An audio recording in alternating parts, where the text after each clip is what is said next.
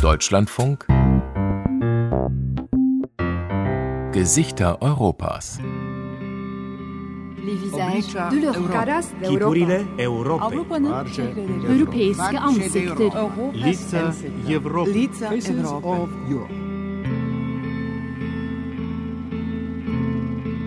Als der deutsche Astronaut Matthias Maurer im All im Einsatz war, auf der internationalen Raumstation ISS, da hatte er mehrere Monate die Gelegenheit, sich den Planeten Erde von oben anzuschauen.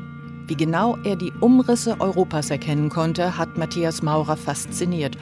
Und das hat er in einem Interview mit dem SWR auf der ISS beschrieben. Gerade nachts ist ein Überflug über Europa einfach spektakulär. Gerade letzte Nacht bin ich nun mal über Europa drüber geflogen und habe dann Bilder gemacht von Barcelona über, ja, über Frankreich, dann über Italien. Der Stiefel ist total gut zu erkennen, ganz, ganz, ganz stark beleuchtet. Die ganzen Städte, besonders Norditalien, das ist einfach ja, ist ein Lichtermeer und es ist einfach traumhaft, da runterzuschauen. Auch wenn es Nacht ist, strahlt Europa extrem viel Licht ab. Es muss nicht gleich die ISS sein. Es reicht schon in der Nacht aus dem Flugzeug auf den Kontinent herunterzuschauen. Besonders die Städte liegen dann unter einer künstlichen Lichtglocke. Durch grelle Straßenbeleuchtung, durch Werbetafeln und Gewerbeanlagen, aber auch Bahnhöfe, Bürogebäude oder Flutlichter in Sportanlagen machen den Nachthimmel immer heller und einen freien Blick auf die Sterne unmöglich. Wie in der Stadt Brünn in Tschechien zum Beispiel. těch 70. letech to nebylo pěkně, aber Mlečná dráha nebyla vidět. Úplně dobře, v 80. ještě taky byla vidět. In den 1970er Jahren haben wir von Brünn aus die Milchstraße gesehen. In den 80ern auch noch, wenngleich schwächer. Aber dann nicht mehr so richtig. Heute ist das nur noch ein ausgebleichter Sternenhimmel. Geblendet. Um zu viel Licht in Europas Städten soll es in dieser Ausgabe der Gesichter Europas gehen mit Stationen in Rotterdam, Brünn, Paris und Stavanger. Am Mikrofon ist Katrin Michaelsen.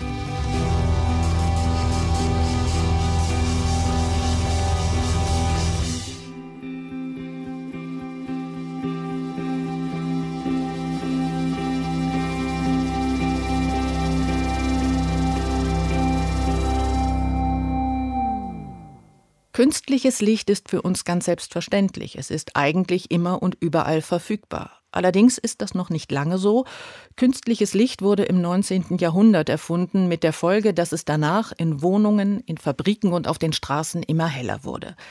Der industrielle Fortschritt hat es uns Menschen ermöglicht, die Nacht zum Tage zu machen und fordert inzwischen aber seinen Preis. Von Lichtverschmutzung sprechen die Wissenschaftler. Und sie sind sich darin einig, dass zu viel künstliches Licht der menschlichen Gesundheit schadet und die Tierwelt belastet. In den Niederlanden ist die Lichtverschmutzung inzwischen so stark, dass die Folgen für Mensch und Natur spürbar sind. Was passiert, wenn in der Stadt Rotterdam die Nacht beginnt und die Lichter angeschaltet werden, hat sich Martin Hahn erklären lassen. Zie je ondertussen dat daar op die hoge flat ook een hele rij verlichting aan is gegaan?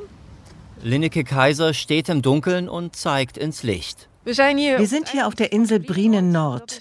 Die liegt am Stadtrand von Rotterdam. Weiter hinten führt die wichtigste Verkehrsader der Niederlande, die A16, über die Insel hinweg. Und wir blicken hier auf die Skyline von Rotterdam. Skyline van Rotterdam. Auf der Insel selbst gibt es keine Lichter. So wird der Kontrast beim Blick übers Wasser besonders deutlich. Der Tag geht und das Licht kommt.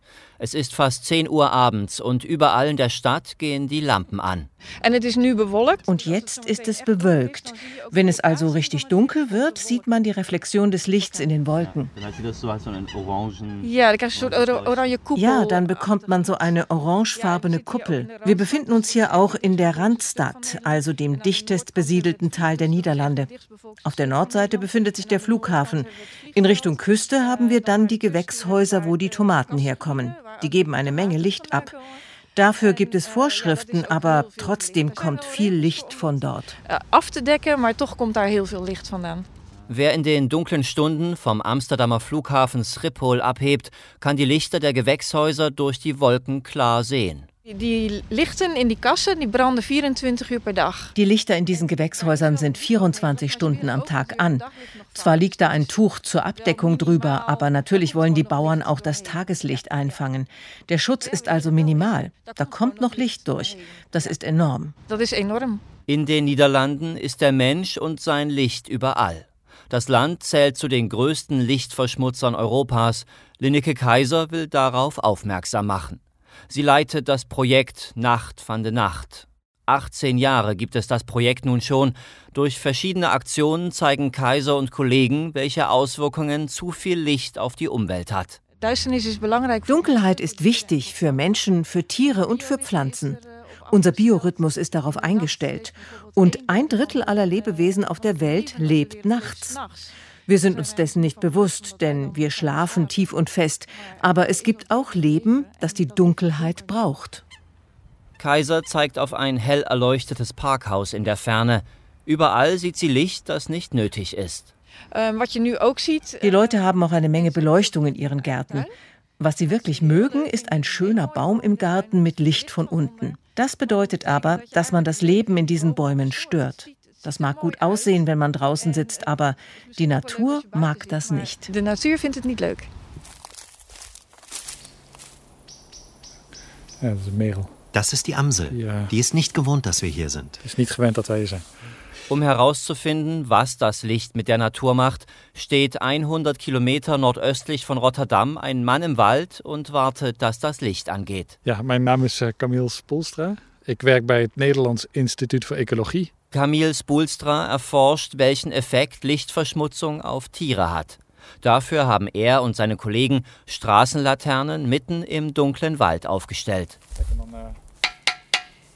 Kurz vor 10 Uhr ist es soweit. Per Zeitschaltuhr gehen die Lampen an. Einige leuchten grün, andere rot, denn die Forscher untersuchen auch den Effekt unterschiedlicher Lichtfarben. Und um diese Laternenmasten herum untersuchen wir so viele Arten, wie wir können. Wir schauen nach Mäusen, Fledermäusen und anderen Säugetieren. Wir studieren Motten und andere Insekten. Wir schauen uns auch Pflanzen und Vögel an. Eigentlich alles, was wir mal können. Neben einer der Lampen hängt ein Fledermausdetektor im Baum. Immer wieder rasen Zwergfledermäuse im Zickzack durch die Nacht. Aber auch Nistkästen für Vögel und Mottenfallen hängen im Wald. Licht ist nicht gleich ein tödliches Gift, aber es kann dazu führen, dass die Tiere alltäglichen Aktivitäten nicht mehr so gut nachgehen können wie zuvor. Es kann also ziemlich lange dauern, bis sich die Auswirkungen des Lichts tatsächlich bemerkbar machen. Vor allem die Untersuchung der Nachtfalter hätte gezeigt, was Licht langfristig anrichten kann. In Beginn von der äh, stonden. Zu Beginn sahen wir bei den Laternenpfählen sogar, dass die Zahl der Nachtfalter zunahm. Aber nach fünf Jahren Messung konnten wir einen Rückgang feststellen. Wir konnten beobachten, dass die Paarung der Falter gestört wird. Sie fliegen ständig um den Laternenpfahl herum und erschöpfen sich. Dazu kommt, dass sie dort massenhaft von Fledermäusen gefressen werden. Vervolgens worden ze massaal opgegeten. En anders zouden ze waarschijnlijk niet in die mate worden opgegeten door vleermuizen. Ist das Licht also immerhin gut für die Fledermäuse, denen die Laternen ein All-You-Can-Eat-Buffet anrichten? Jein, sagt Spulstra, nur für kleine, wendige Arten, die so schnell fliegen, dass sie sich zum Fressen ins Licht wagen. Maar de meeste soorten die vliegen juist langzaam. Die meisten Arten fliegen jedoch langsam und sie haben große Angst vor Licht. Die verlieren wirklich an Lebensraum, wenn es dunkler wird und die Lampen eingeschaltet werden. Das bedeutet, dass die Fledermäuse im Kegel der Laternen nicht mehr jagen können. Die Fledermäuse gewoon nicht mehr können jagen. Alles in allem gilt also, wo es Licht gibt, gibt es weniger Tiere. Die Biodiversität sinkt, Nahrungsketten werden gestört. All das sind Dinge, die unser Ökosystem beeinflussen und das verändern. Und ja, das ist wirklich ein Grund zur Sorge.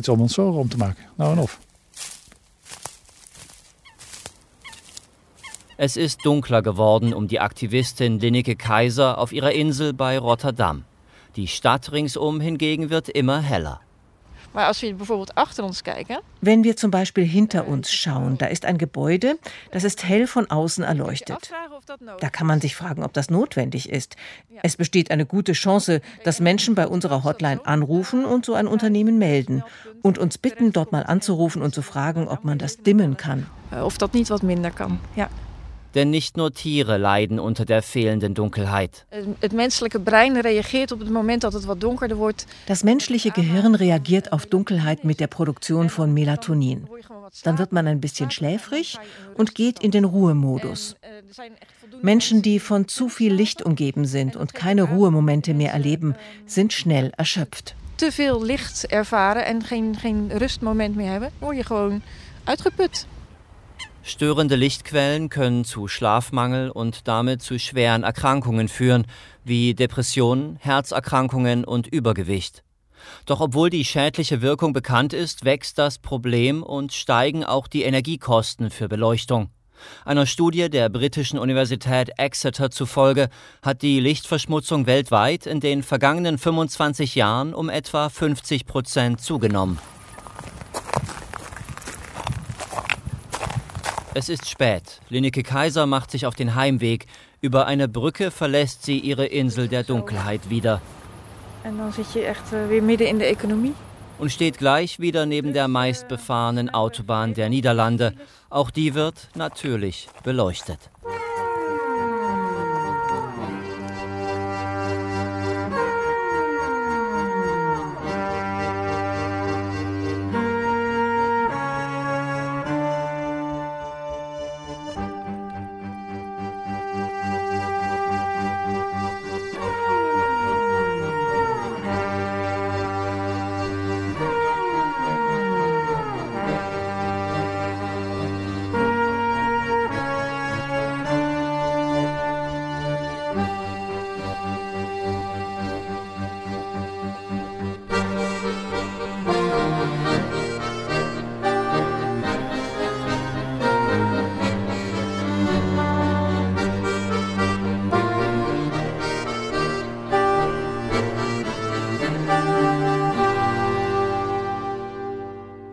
Geblendet werden, dann sehen wir gar nichts mehr. Wir kennen das alle von Autoscheinwerfern, die uns blenden, die uns entgegenkommen. Wer etwas über städtische Beleuchtung wissen möchte, muss Ulrike Brandi fragen. Sie ist Lichtplanerin. Das heißt, sie entwickelt Lichtkonzepte in Zusammenarbeit mit Architekten und Städteplanern. Ihr Büro hat Ulrike Brandi in Hamburg.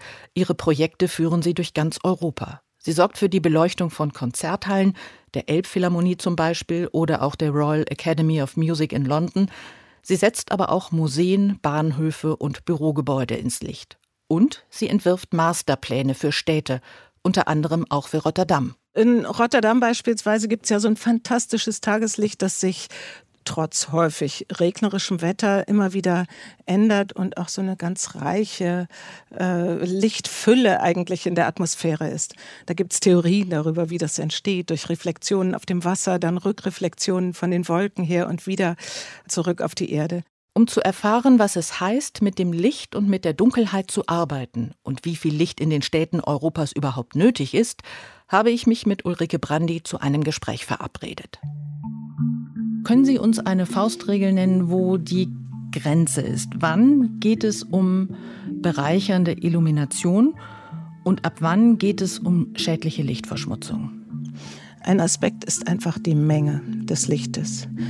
Also es ist schon schön, und das tue ich ja auch, die Gebäude zu beleuchten, die in einer Stadt Wahrzeichen sind, eine Orientierung geben oder auch besonders schön sind und dadurch dass sie Licht reflektieren, überhaupt präsent werden. Was aber oft passiert, ist, dass es viel zu viel Licht ist, viel zu hell und häufig eben auch aus falschen Richtungen beleuchtet wird. Also wenn ich von unten beleuchte und dann auch Licht hinauf in den Himmel strahlt und nicht nur auf die Fassade gerichtet ist, dann ist es problematisch. Und ich kann ein Beispiel geben. Die Stadt Hamburg hat ja einen Lichtbeirat und hat auch ein äh, Lichtkonzept für die Innenstadt entwickelt. Und da haben wir eben gesagt, kein Gebäude darf heller sein als das Hamburger Rathaus. Das gibt den Maßstab. weil es politisch ja das wichtigste Gebäude in der Stadt ist und die Bürger, uns Bürger repräsentiert. Das ist interessant, was Sie von Hamburg sagen und der Orientierung, die das Rathaus, das beleuchtete Rathaus geben soll. Ich würde mit Ihnen gerne noch über eine andere Stadt sprechen, weil Sie auch dort gearbeitet haben, und zwar Rotterdam. Sie haben den Masterplan für Licht für Rotterdam entworfen. Wenn ich richtig informiert bin, war das 2014. Was war Ihnen damals besonders wichtig, als es darum ging, eine Beleuchtungslösung für die Stadt Rotterdam zu finden? Die Stadt hat nicht nur die ästhetische Seite gesehen, also die Stadt nachts lebenswerter zu machen, angenehmer für die Menschen, die dort leben, aber auch die die Stadt besuchen, sondern sie hatte auch ein richtiges Sammelsurium von verschiedenen Leuchten und Lichtmasten und wollte sozusagen Wartung und Betrieb vereinfachen. Also es gab ein ganz ein finanzielles Interesse, auch ein wirtschaftliches Interesse, hier eine Einheitlichkeit zu haben. Für mich war es auch gleichzeitig wichtig, eine Begrenzung der Beleuchtung insgesamt zu bringen. Das haben wir in Rotterdam im Masterplan auch so definiert. Und das sollte so bis 2030 dann auch in der Stadt realisiert werden, Schritt für Schritt. Und was ist dann passiert? Was war die größte Hürde, das umzusetzen? Leider ist die größte Hürde, dass es einen politischen Wechsel gab und die neue Stadtregierung kein Interesse hatte, von den Vorgängern initiierte Regeln, Masterpläne, Konzepte auch so weiterzuführen. Und von daher wurde dann kein ausreichendes Budget zur Verfügung gestellt. Das heißt, Rotterdam ist so hell wie eh und je? Ich habe nicht so Einblick in Zahlen, die es jetzt heutzutage gibt. Aber ich glaube, die Chancen, die wir damals eröffnet haben, sind definitiv nicht wahrgenommen worden. Ich hoffe, in kleinem Rahmen ist dieses Wissen, wird es auch weiter genutzt und ist weiter lebendig in der Stadt. Aber solche Konzepte leben eben auch nur damit, dass es Budgets gibt, langfristige Budgets, um diese Konzepte zu verfolgen. Natürlich muss man sowieso Straßenbeleuchtung immer erneuern und es muss Budgets dafür geben. Und dann auch, dass es tatsächlich Teams und Gremien gibt der verschiedenen Beteiligten, die so etwas weiter begleiten. Also man kann nicht so ein Dokument erstellen, es dann in die Schublade legen und hoffen, alles wird gut. Ein bisschen so wie Ulrike Brandy ist es auch dem Physiker Jan Holland in Tschechien ergangen. Auch ihm war es zu hell, auch er wollte, dass die Nächte wieder etwas dunkler und geschützter werden. Und er legte los, um etwas gegen die Lichtverschmutzung zu tun. Dass Tschechien 2002 als erstes Land weltweit ein Gesetz gegen die Lichtverschmutzung erlassen hat, ist auch das Verdienst von Jan Holland. Nur passiert ist danach nicht viel. Warum? Kilian Kirchgessner mit der ganzen Geschichte.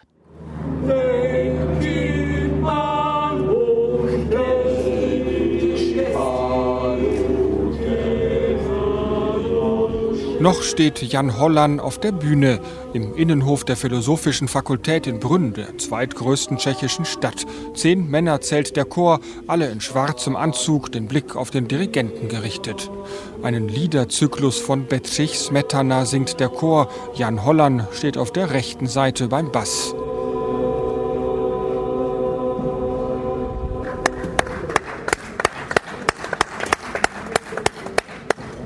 Nach dem letzten Lied kommt er herüber.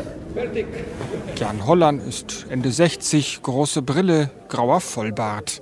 Hier an der Philosophischen Fakultät ist Jan Holland nur zu Gast. Eigentlich ist er Physiker. Tätig war er bis zum Ruhestand an einer anderen Einrichtung der Universität.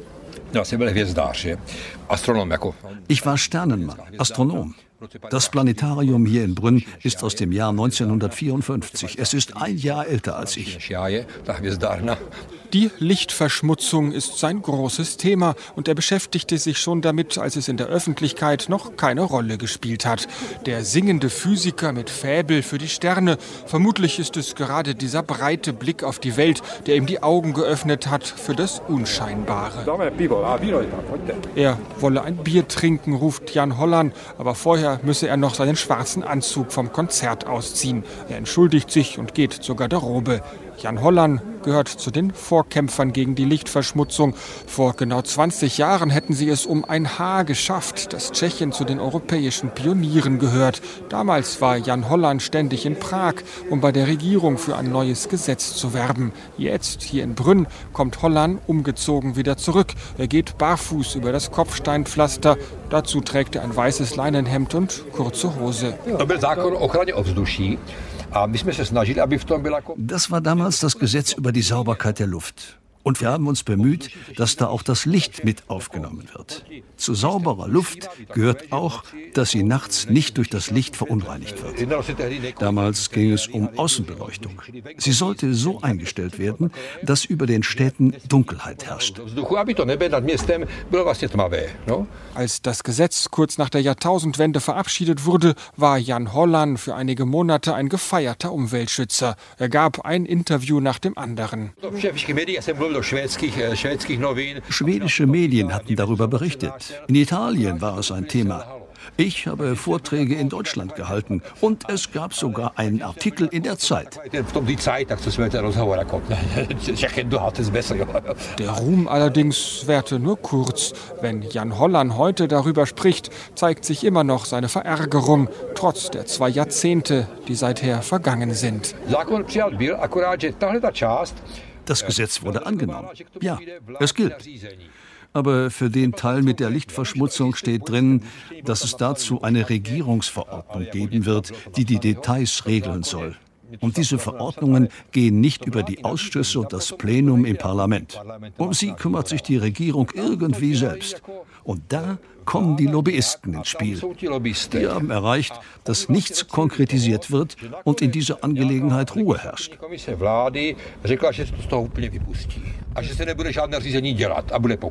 Die mangelnde Transparenz vieler Verfahren sei schuld daran, dass die Lichtverschmutzung nicht nur in Tschechien, sondern in weiten Teilen der EU ein Problem ist, sagt Jan Hollan. Die Normen für Straßenbeleuchtung, die in der EU gelten, seien völlig falsch dimensioniert, kritisiert er, und Gemeinden könnten deshalb nur zwischen zwei Alternativen wählen. Entweder sie bauten eine Straßenbeleuchtung auf, die übertrieben hell leuchte, oder aber sie wählten weniger helle Lampen, riskierten riskierten damit aber Klagen wegen des Verstoßes gegen die Normen. Gesetze entstehen so, dass man darüber in Ausschüssen und schließlich im Plenum diskutiert. Wissenschaftliche Publikationen entstehen so, dass man darin zitiert und verweist. Aber technische Normen, die entstehen im Verborgenen. Da hat die Industrie ihre Finger im Spiel. Und genau das ist mit den Normen für die Straßenbeleuchtung passiert.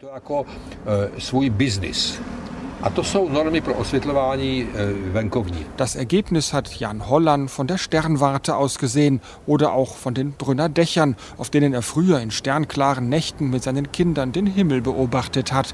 Erst noch mitten im Zentrum, später dann ist er immer weiter rausgefahren aufs Land. Těch 70. letech to nebylo pěkné, aber mlečná dráha Brně byla vidět. Úplně dobře. V 80. ještě taky byla vidět. In den 1970er Jahren haben wir von Brünn aus die Milchstraße gesehen. In den 80ern auch noch, wenngleich schwächer. Aber dann nicht mehr so richtig. Ich habe Interessenten auf Exkursionen viele tausendmal den Himmel erklärt. Heute ist das nur noch ein ausgebleichter Sternenhimmel.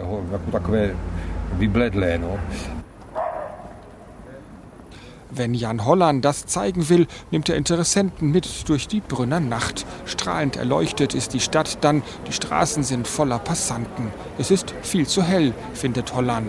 Seine Faustregel. Wenn man sich auf einen Hügel stellt und auf die Stadt herunterschaut, sollen keine Lichter zu sehen sein.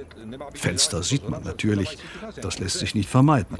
Aber generell sollen Lichter auf den Boden leuchten.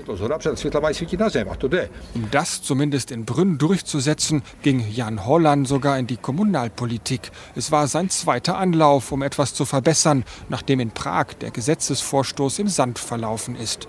16 Jahre lang war Holland in Brünn Ratsherr, einige Jahre davon sogar ehrenamtlich im Vorstand der kommunalen Technikfirma, die für die Straßenbeleuchtung zuständig ist. Auch seine dortigen Kollegen nahm er mit auf nächtliche Streifzüge. Jan Holland hält auf einem belebten Platz an und zeigt nach oben. Ein positives und ein negatives Beispiel sehe man hier auf einen Fleck. Als erstes zeigt er auf Leuchten, die an einem Draht zwischen zwei Häusern aufgehängt sind. Das hier sind sehr starke Lampen, diese Halbkugeln da. Die beleuchten alles. Sie strahlen wirklich schräg nach unten. Und dann deutet er auf eine Straßenlampe, die von unten einen Reflektor anstrahlt. Vom Design her interessant, von der Funktion her überflüssig, lautet sein Urteil. Die nimmt man mehr so als Lichtpunkte wahr, aber sie beleuchten nichts. Und dann kommt er zum Höhepunkt seines Rundgangs, eine Statue des ersten tschechoslowakischen Präsidenten Tomáš Garik Masaryk, der ab 1918 Staatsoberhaupt in der jungen Demokratie war.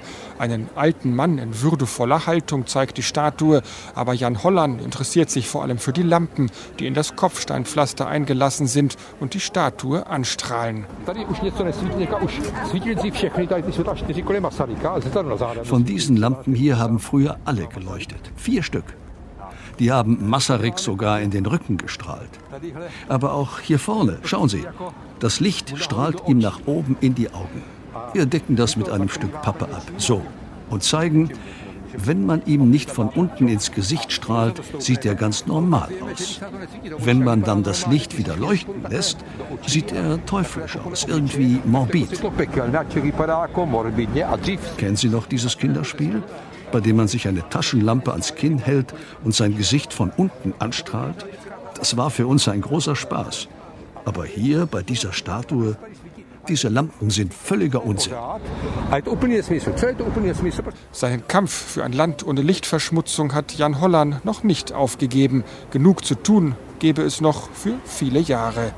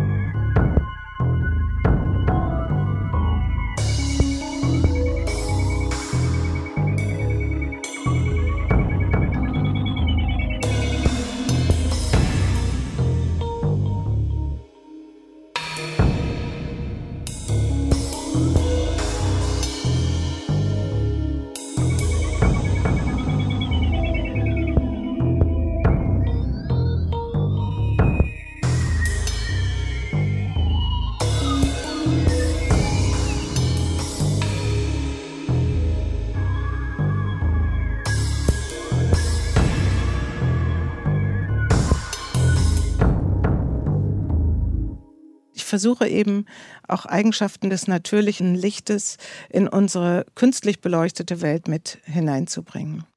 Dass man erstmal in Ruhe beobachtet. Das kann, glaube ich, jeder nachvollziehen. Also der schöne Sonnenuntergang berührt uns. Das ist ein emotionaler Genuss.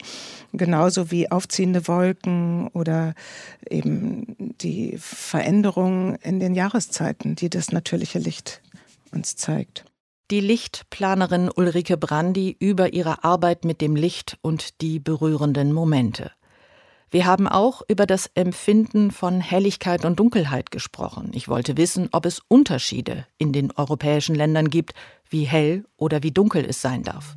Es gibt einmal in Bezug auf Helligkeit, teilweise auch auf die Lichtfarbe Unterschiede. Je näher ich ans Mittelmeer komme, umso heller und letztendlich Tageslicht weißer wünscht man sich dort das Licht. Und je weiter ich nach Skandinavien komme, umso geringer sind teilweise die Lichtmengen, auch niedriger die, die Höhen der Lichtpunkte und definitiv deutlich wärmer ist das Licht. Ich vermute, dass das damit zu tun hat, dass wir im Norden eine längere Dämmerung haben und unsere Augen eben an die Dunkelheit langsam adaptieren können. Das heißt, wenn es dann tatsächlich dunkel ist, dann brauchen wir gar nicht mehr so viel Licht. Während ich schon ja, in Rom äh, ganz stark spüre, dass die Dämmerungsphase ganz kurz ist. Die Augen gewöhnen sich nicht so schnell um und dann brauche ich eben auch eine ähnliche Helligkeit, wie ich zuvor äh, tagsüber gehabt habe. Es gibt aber noch einen anderen Punkt, also äh, verrückterweise. Und zwar gibt es ja eine europäische Norm auch äh, zur Straßenbeleuchtung, die eben auch dafür sorgt, dass wir eine Verkehrssicherheit haben, dass wir Sicherheit vor Kriminalität haben, aber in erster Linie dem Verkehr geschuldet, die eben in Deutschland nur einen Empfehlungscharakter hat, während sie in anderen europäischen Ländern tatsächlich Gesetz ist.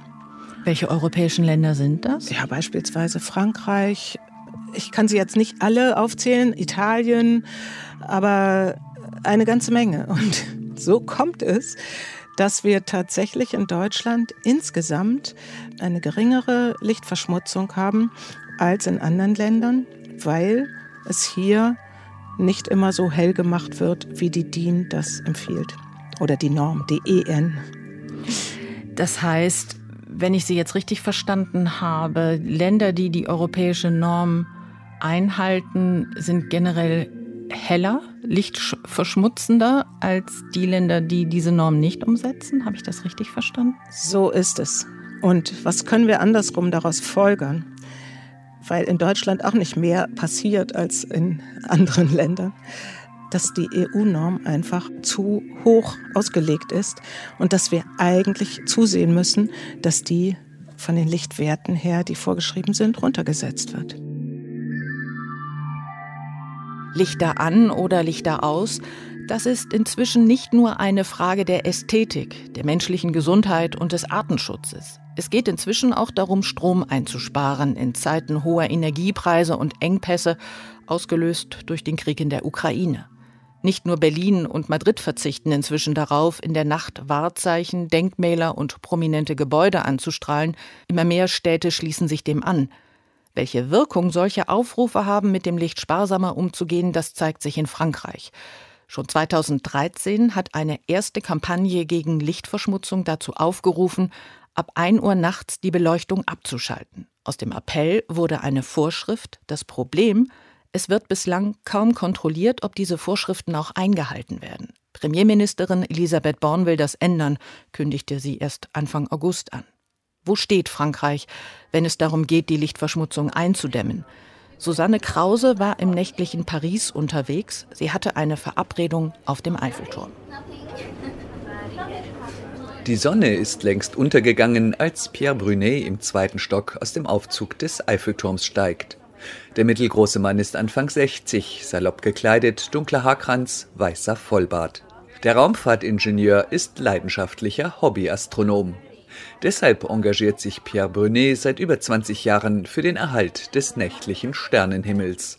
Denn als die ersten LED-Lampen aufkamen, wurden in den Städten und den Dörfern die Nächte deutlich heller, die Sterne blasser. Auf dem Eiffelturm in 115 Meter Höhe über dem Champ de Mars tritt Brunet nun an die Brüstung und lässt den Blick gen Norden schweifen. Die Lichtkegel der Straßenlampen wirken hier so groß wie Stecknadelköpfe. Tief unten liegen die Wohnviertel im Dunkeln. Hier und dort ragen matt erleuchtete historische Bauwerke heraus. On est orienté au nord, Da drüben liegt Sacré-Cœur, da vorn der Arc de Triomphe sowie der Tuilerienpark. Insgesamt wirkt alles eher dunkel. Das war in Paris schon immer so, wegen der engen Straßen und der sechsstöckigen Gebäude. Seit die Stadtverwaltung im Rahmen ihrer Energiesparpolitik peu à peu die alten Lampen gegen neue austauscht, die rein nach unten strahlen, hat die Nacht hier zusätzlich an Dunkelheit gewonnen. Et ça, ça contribue encore à avoir une certaine obscurité. Direkt neben Brunet entdecken gerade zwei junge Touristen Paris von oben. Ihr erster Eindruck? Es ist schon hell, aber es ist nicht alles sehr beleuchtet. Es gibt andere Städte, die mehr beleuchtet sind. In den Straßen aber seien die Lichtverhältnisse genauso wie in anderen Großstädten, meint der Zweite. Wir waren ja jetzt ein paar Mal feiern und auch nachts unterwegs. Und da fällt einem das jetzt nicht irgendwie auf, dass es dunkler ist oder so. Pierre Brunet biegt auf der Plattform um die Ecke und zückt seinen Fotoapparat. Dass im Süden der Montparnasse-Turm hoch aufsteigt, ist mehr zu erahnen als zu sehen. Das Bürogebäude ist dunkel, lediglich die Konturen des Turms erstrahlen in blauem Licht. Es erlischt morgens um 1 Uhr, genau wie die Beleuchtung aller Pariser Sehenswürdigkeiten.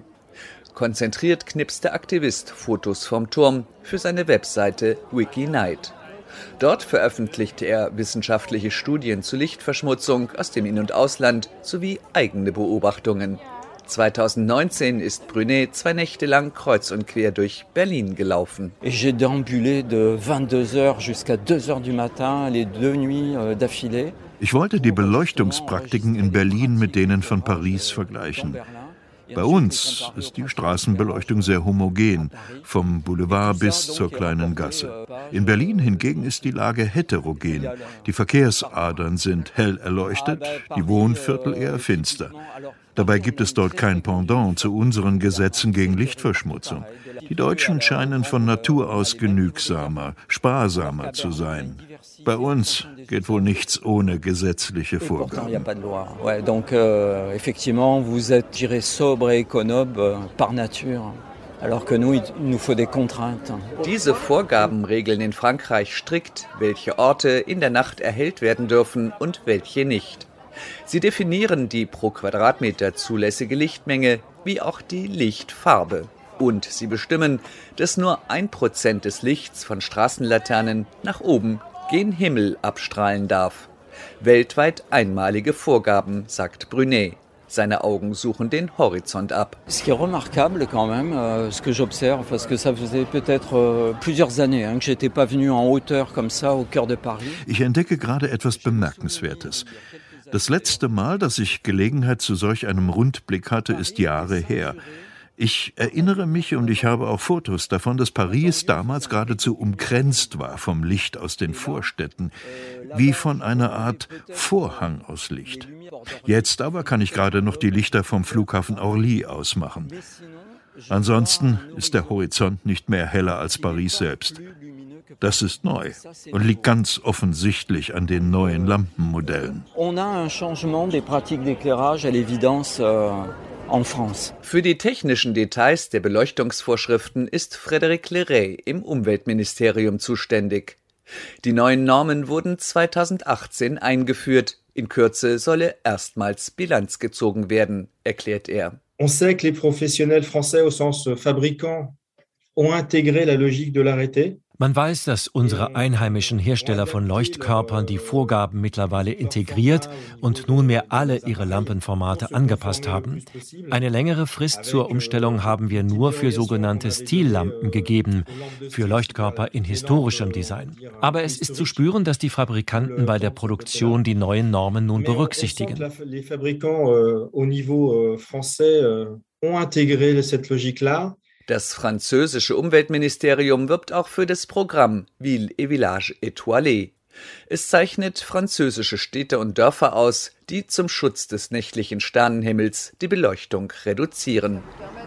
Dass dieses Programm bereits seit 2009 existiert, ist dem Nationalen Verein für den Schutz des Himmels und der Umwelt zu verdanken.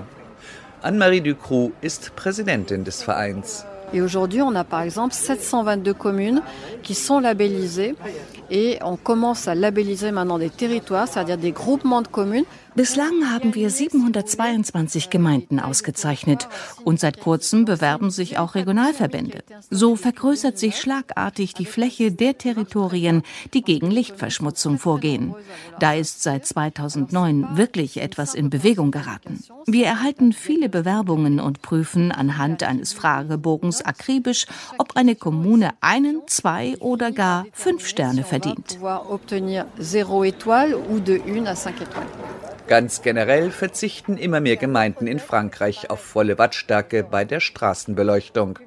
Sie dimmen die Laternen oder schalten spät nachts das Licht komplett aus.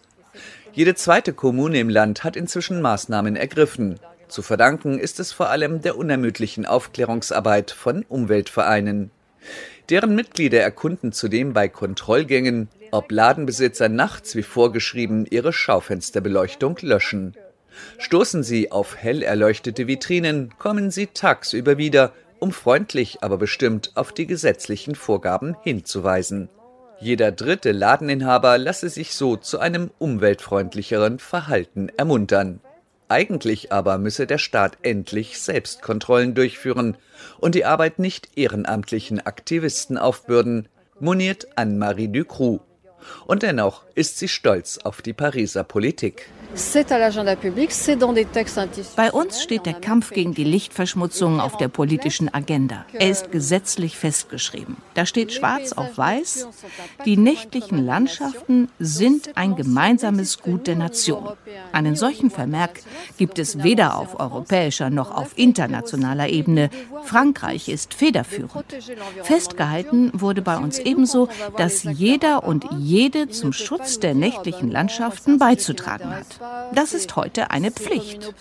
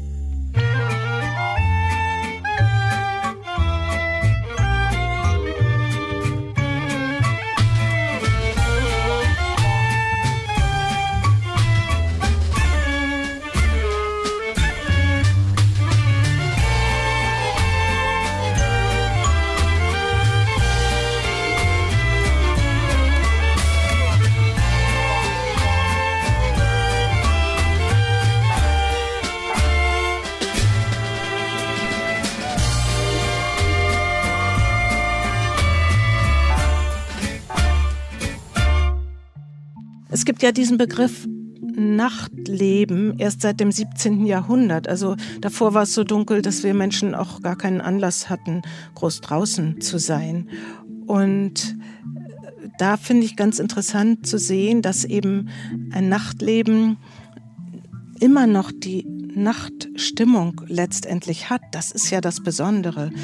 Ich könnte sagen, gute Partys finden in der Küche oder im Dunkeln statt.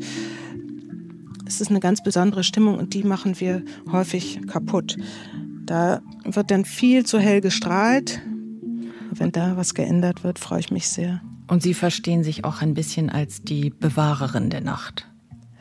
Ich verstehe mich eher als die äh, Wiedererobererin der Nacht. also genau dieser Stimmung. Ich gehe gerne nachts aus, ich gehe gerne nachts tanzen und möchte dann auch sicher nach Hause kommen. Und ich empfinde es aber also dieses ganze lebendige Leben, dieser Spaß, den empfinde ich als etwas viel Schöneres, Wertvolleres, wenn es eben gedimmter ist, wenn es ein warmes Licht ist, wenn es auch ein bisschen differenziert ist, als wenn alles so taghell ausgeleuchtet ist.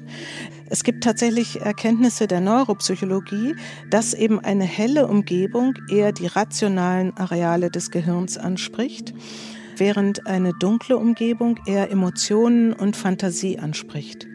Und wenn wir unsere Nächte zum Tage machen, dann frage ich mich, verkümmern dann auch irgendwann emotionale und Fantasieteile in unserem Gehirn? Wie schrecklich wäre das?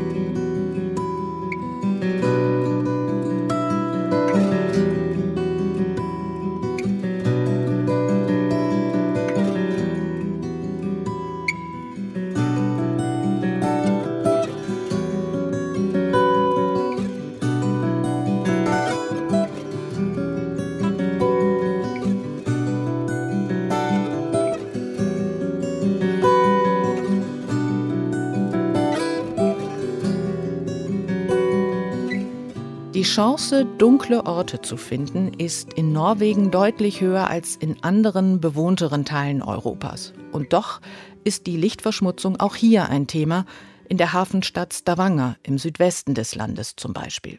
Stavanger hat sich dem Netzwerk Lucy angeschlossen, gegründet von einer Non-Profit-Organisation, die Städten weltweit eine Plattform bietet, um miteinander zu kooperieren und Wissen darüber auszutauschen, wie viel Licht heutzutage eigentlich noch gebraucht wird. Aber trotz des großen Willens, etwas gegen die Lichtverschmutzung zu tun, alleine bewältigen kann die Stadt diese Aufgabe nicht. Wie schwierig es ist, Gewerbetreibende und Bewohner in Stavanger davon zu überzeugen, ihren Umgang mit der Außenbeleuchtung zu ändern, berichtet Sigrid Harms. Als die Denkmalschutzbeauftragte Hanne Winzold 2019 begann, die Beleuchtung der Gebäude und Fassaden in der Altstadt Stavangers in Frage zu stellen, wurde sie schief angeguckt. Bei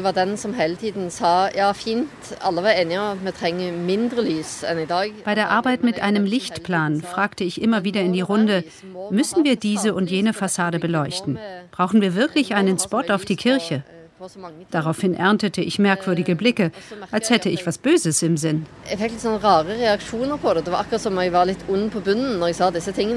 In Norwegen, wo es zur Winterzeit nur wenige Stunden oder gar kein Tageslicht gibt, spielt Licht eine besondere Rolle. Hanne Winzold ist sich sicher, kein anderes Land der Welt hat so viele beleuchtete Straßen. Selbst auf langen, einsamen Strecken brenne das Licht die ganze Nacht. Das sehe man deutlich, wenn man nachts mit dem Flugzeug fliege. Den Menschen in Stavanger ist es extrem wichtig, rund ums Haus Licht zu haben. Einige haben regelrecht Flutlichtbeleuchtung in ihrer Garageneinfahrt. Und ich finde, das ist aufdringlich und schädlich für Mensch und Tier.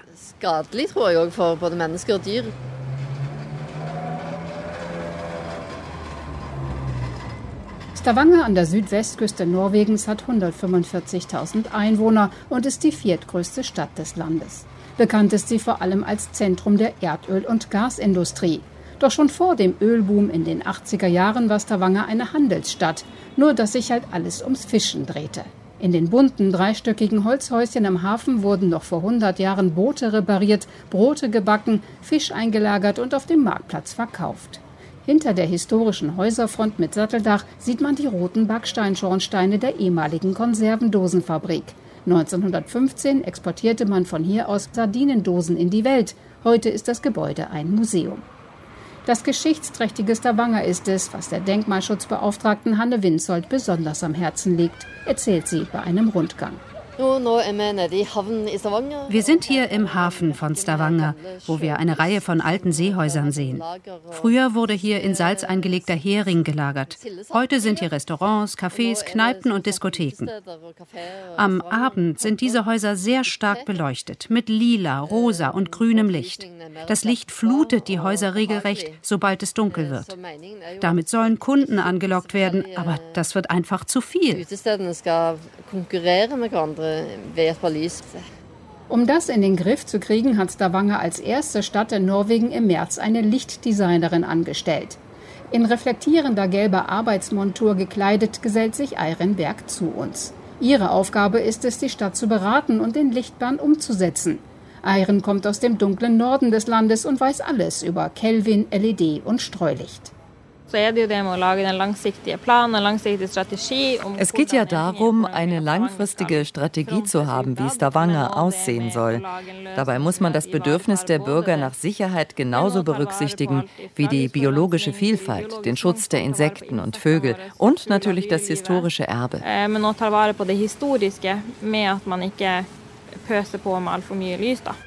in den Bereichen, in denen allein die Kommune zuständig ist, sei die Umsetzung weniger schwierig.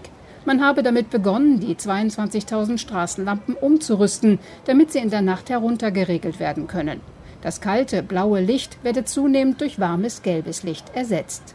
Außerdem arbeite man mit einer Sensortechnologie, bei der das Licht eingeschaltet wird, wenn sich ein Verkehrsteilnehmer nähert und sich dann wieder ausschaltet. Das Ziel ist, das Licht, das in die Atmosphäre strahlt, zu begrenzen. Wenn man eine durchgehende Beleuchtung braucht, sollte man es so machen, dass man Kontraste schafft, statt noch mehr Licht zu erzeugen. Man muss entscheiden, welche Farbtemperatur das Licht haben soll, welche Lampe wo platziert und wie gesteuert werden soll. Doch die Initiativen der Stadtverwaltung seien nicht ausreichend, meint Irene. Auch Handel, Gastronomie und private Hausbesitzer müssten einen Einsatz leisten. Eigentlich funktioniere der Dialog zwischen allen Beteiligten auf der Suche nach gemeinsamen Lösungen ganz gut, sagt dagegen eine Sprecherin des Gewerbevereins von Stavanger. Aber es gebe auch Widerstände oder schlicht einfach andere Interessen, wie zum Beispiel in den Diskotheken an der Hafenpromenade. Clement Hansen arbeitet dort in einer Bar und poliert die Gläser, bevor der große Gästeansturm kommt. Er hat über Lichtverschmutzung bisher nicht nachgedacht und meint, grelles Licht sei doch gut, weil es Kunden anlockt. Nei, Jeg har ikke tenkt noe på det. Jeg merker ingenting. Det er jo bra å ha lys. Det trekker jo inn kunder. Men jeg har ikke merka noe til at det har vært for mye lys.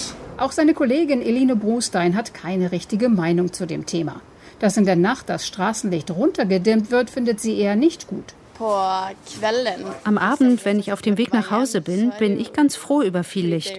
Allein im Dunkeln zu gehen, finde ich unheimlich. Vor allem in den kleinen Straßen. Ina Greystone Isaksen betreibt in einer Seitenstraße einen kleinen Laden mit Strickwaren, direkt unter dem Wahlbergturm von 1853, der früher ein Aussichtsturm für die Brandwächter Stavangers war. Mir liegt das Thema am Herzen, aber wenn man ein Geschäft hat, ist es einem wichtig, dass das Licht die Leute anlockt. Mein Laden liegt in einer Seitenstraße, deshalb brauche ich ein Licht vor meiner Tür. Die Sache habe eben zwei Seiten.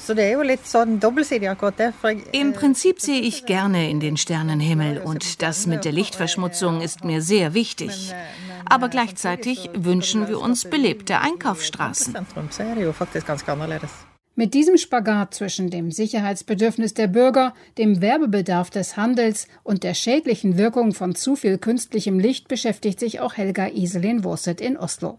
Die studierte Lichtdesignerin schreibt eine Doktorabhandlung zum Thema und hat festgestellt, dass es ein steigendes Interesse an der Lichtverschmutzung gibt. Sie wird von vielen um Rat gefragt, von Gemeinden, privaten Bauherren und Verwaltern von Ferienhausanlagen, erzählt sie bei einem Treffen auf dem belebten Universitätsplatz in Oslo.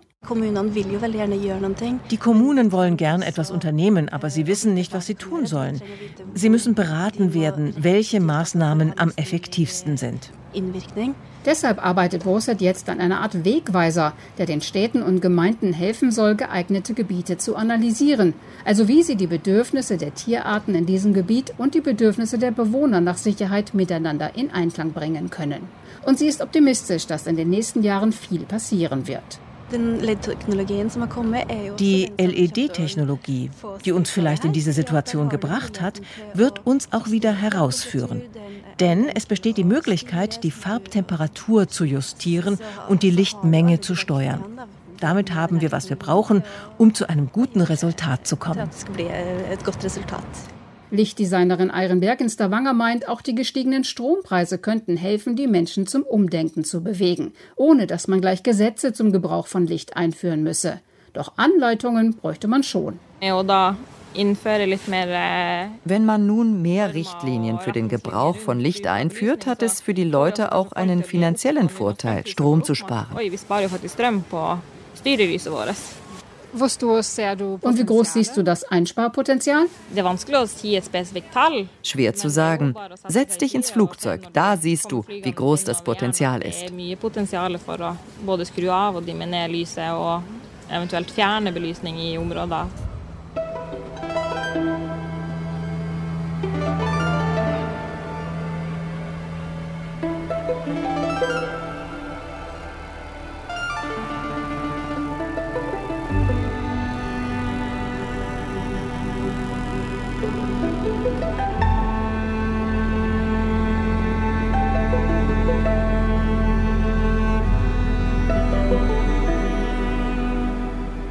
Geblendet. Zu viel Licht in Europas Städten. Das waren die Gesichter Europas mit Reportagen von Martin Hahn, Kilian Kirchgessner, Susanne Krause und Sigrid Harms sowie mit der Lichtplanerin Ulrike Brandi. Die Regie hat Babette Michel übernommen, Ton und Technik Marcel Christmann und am Mikrofon war Katrin Michaelsen.